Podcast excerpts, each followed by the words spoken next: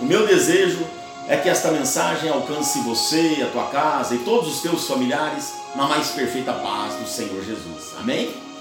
No livro de Salmo, capítulo 122, verso 1, está escrito assim: Alegrei-me quando me disseram, vamos à casa do Senhor. Amém? Oh, meu amado, minha amada, é maravilhoso demais nós aproveitarmos os recursos da tecnologia que nós temos hoje em dia para podermos, por exemplo, assistir um, um, um culto dentro dos nossos lares. É maravilhoso demais a gente de um simples celular poder gravar uma palavra do pastor, como eu faço todos os dias, e enviar através das mídias, das redes sociais, e esta palavra alcançar aí multidões, né, por este Brasil afora, enfim. Isso é muito bom, isso é maravilhoso demais. Mas nada substitui a nossa é, é, presença na casa do Senhor. Nada pode substituir nós irmos na casa de Deus e lá prestarmos louvor, adoração, prestarmos um culto a Ele.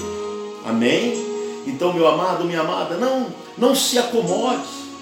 Não deixe que nestes momentos atuais que estamos vivendo, onde tem vários cultos sendo feitos online, quase que diariamente, né? em várias e várias horas do dia, mas não deixe isso substituir a sua presença na casa de Deus. Porque o Senhor Jesus diz: quão bom e quão suave é que os irmãos vivam em união.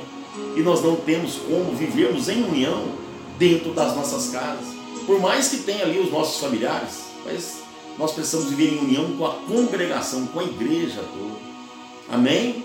Então não permita que a comodidade da tecnologia, do avanço científico, possa fazer você largar de ir na casa do Senhor, deixar de ir, né, orar, cultuar, adorar a Deus na casa, no santuário dele.